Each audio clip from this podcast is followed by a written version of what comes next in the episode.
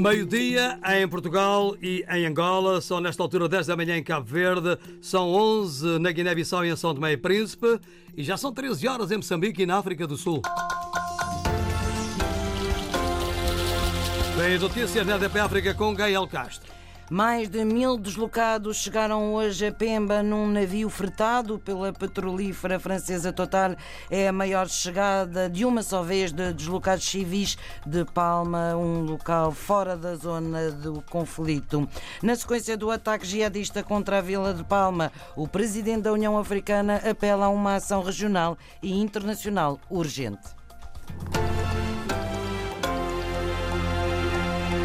À capital da província de Cabo Delgado, no norte de Moçambique, continuam a chegar deslocados. Mais de mil fizeram uma longa viagem desde a península de Afungi, no ferryboat em que também viajou a equipa da RTP.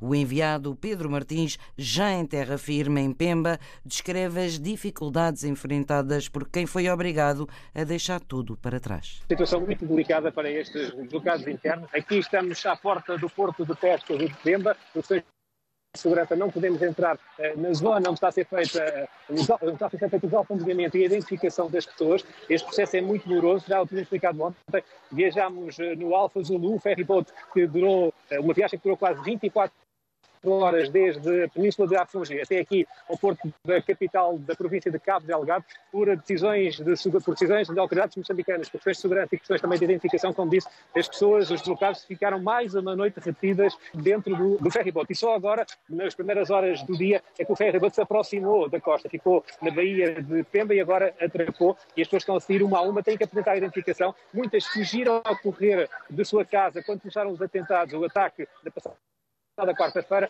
fez com que, lá está, eh, não tivessem muitos possibilidade de trazer identificação. E agora é preciso provarem quem são para impedir infiltramentos e eventuais entradas camufladas de terroristas dos Al-Shabaab, porque todos sabemos que aqui muitos desses elementos, o grupo com o apoio do Estado Islâmico, muitos são da própria população, estão integrados na população e, por vezes, podem também entrar nestes barcos confundindo-se com a população. Daí também ser uma situação muito grave, neste caso, muito importante, muito delicada para a polícia, para ver se não haverá terroristas infiltrados nestes mais de 1.200 deslocados internos que estão a sair aqui para Pemba as dificuldades técnicas de quem acompanha no terreno as populações a serem então deslocadas. Pedro Martins, o delegado da Rádio e Televisão de Portugal em Moçambique e que nos últimos dias tem estado a descrever o que se passa em Cabo Delgado na sequência do ataque jihadista contra a Vila de Palma.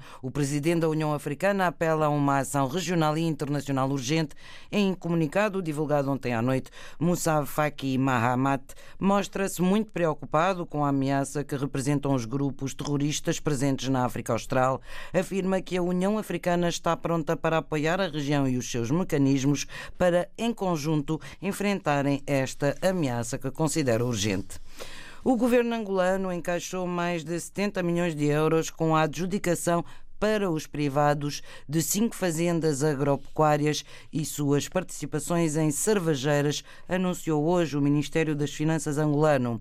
O Instituto de Gestão de Ativos e Participações do Estado angolano assinou hoje os contratos de adjudicação a favor de privados de cinco fazendas nas províncias do Zaire, Quando Cubango, Malange e Uís e de três ativos no setor das bebidas. Quase 600 candidatos de seis partidos políticos iniciam hoje a campanha para as sétimas eleições legislativas em Cabo Verde, tentando conquistar a 18 de abril o voto dos pouco mais de 393 mil eleitores no arquipélago e na diáspora. No arranque oficial da campanha eleitoral, os partidos políticos prometem atividades de campanha que não contribuam para o aumento de casos de Covid-19 no arquipélago. Jornalista Carlos Santos. O apelo para que se evitem aglomerações durante a campanha campanha eleitoral vem de todos os lados. Os partidos políticos prometem contenção nas atividades de campanha, tudo para preservar a saúde dos cabo-verdianos. O MPD considera que não é fácil estar em campanha eleitoral em tempos de pandemia, mas, diz o mandatário nacional, Rui Figueiredo Soares, a democracia não pode estar confinada. Estamos a pedir a todas as nossas direções locais de campanha que respeitem as regras sanitárias impostas pela Comissão Nacional de Eleições e pelas autoridades sanitárias. A União Cabo-Verdiana Independente e Democrática reafirma o seu presidente João Santos Luís não vai promover comícios. Não iremos fazer comício, iremos respeitar na íntegra todas, todas as indicações nesta matéria para que nós, porque nós queremos poupar de facto a saúde pública, queremos poupar os cidadãos. Quanto ao Partido Popular, promete apostar nas plataformas digitais para passar a sua mensagem durante a campanha eleitoral. Pelo menos é o que diz o seu líder Amádio Vicente. Vamos priorizar a rede social, o nosso site, o uso da tecnologia virtual. Já o Partido Social Democrata vai fazer a sua campanha como sempre fez, conforme avança o coordenador nacional José Rui Além. Vamos fazer a nossa campanha normal e vamos respeitar aquelas pessoas que estão receosas por causa da, Covid, que é uma, uma, uma, uma, uma palhaçada da, da, Covid. A campanha eleitoral arranca um dia depois de Cabo Verde ter batido o recorde de infecções diárias por Covid-19.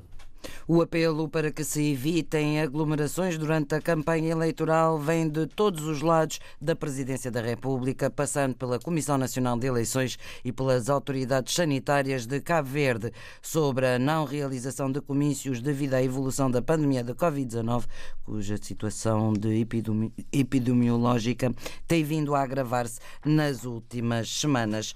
A OMS está preocupada com o número de casos positivos de Covid-19 na Europa, com um aumento de 60% nos contágios no mês. A Organização Mundial de Saúde adverte que estamos no momento mais grave dos últimos meses e chama a atenção para a lentidão no processo de vacinação. A OMS defende que a Europa deve acelerar o ritmo de produção e de distribuição de doses das vacinas. O uso obrigatório de máscara na rua em Portugal é para manter pelo menos até o dia 13 de junho. A medida terminava na próxima segunda-feira, mas o Parlamento decidiu alargar o prazo. O pneumologista Carlos Rubalo Cordeiro lembra que a máscara é obrigatória quando não for possível o distanciamento físico de 2 metros, o que é mais comum nas cidades. É muito provável que o menor distanciamento entre pessoas possa acontecer quando está numa, numa cidade de maiores dimensões e, e quando, se, eh, quando as pessoas se deslocam em zonas onde há um potencial de maior acumulação de pessoas, como são, por exemplo, os transportes públicos. Claro que se me fala em áreas não urbanas, quer dizer, não vamos ter esse, essa necessidade de utilização permanente da máscara, até porque quando tossimos, quando espirramos, as, as gotículas podem, e os aerossóis podem ser emitidos a uma distância muito significativa e, portanto, é uma prevenção para nós e uma prevenção também para os outros numa altura em que Portugal está a desconfinar passo a passo e quando apenas uma parte da população está vacinada contra a Covid-19, é para manter até dia 13 de junho o uso obrigatório da máscara na rua. No primeiro dia de entrega do RS em Portugal, as finanças receberam 175 mil declarações através do portal das finanças, dados revelados pelo secretário de Estado dos Assuntos Fiscais. Pela primeira vez, há uma quebra nas faturas apresentadas pelos contribuintes contribuintes portugueses, confirma António Mendonça Mendes. Também ao nível das despesas se verifica uma diminuição, em particular nos gastos com a educação o número de despesas registadas desceu, desceu e, e, e, há um dado muito acentuado, por exemplo, nas despesas de educação, a descida foi, eu não tenho aqui o número em concreto, mas a descida foi relativamente acentuada. Por isso, eh, é, há menos, pela primeira vez, há menos faturas comunicadas, e isso naturalmente que terá uma, uma consequência em termos de, de despesas dedutíveis. O secretário de Estado dos Assuntos Fiscais esclarece uma das dúvidas sobre a tributação dos apoios concedidos às famílias e trabalhadores no âmbito da pandemia. Os trabalhadores independentes e os sócios gerentes não vão ser tributados neste apoio extraordinário à redução da atividade económica. Aquilo que nós entendemos foi clarificar, em termos de lei, que esses apoios são Covid, são, para todos os efeitos, equiparados a apoios sociais e, nessa medida, não são sujeitos a tributação. Penso que eh, essa é a decisão eh, mais correta do ponto de vista daquilo que é a natureza dos apoios que se está a prestar a estas pessoas, que são apoios eh, pela perda de rendimento. Se vive em Portugal, já sabe, a partir de hoje começa a contar o prazo de quatro meses para a entrega da declaração de IRS. A RDP África celebra hoje 25 anos. Hugo Figueiredo, membro do Conselho de Administração da RTP, destaca o que há a fazer e também o que foi feito em mais de duas décadas de existência. São 25 anos eh, que, de facto, têm marcado muito eh, todos os portugueses e todas as pessoas que falam também eh, português pelo, pelo mundo fora e, e, isso é um momento muito, muito, muito, muito importante de, de comemoração.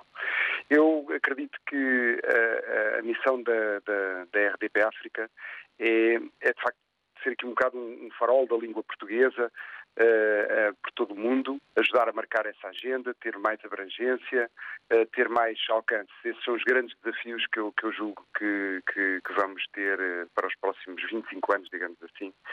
Mas aqui no, nos momentos mais próximos, talvez um desafio para, hum, para modernizar os conteúdos, para se aproximar do público, para aumentar a vertente digital. Penso assim alguns dos, dos, grandes desafios que uma, que uma rádio deve ter como grande objetivo para se manter relevante, para se manter viva, para se manter forte.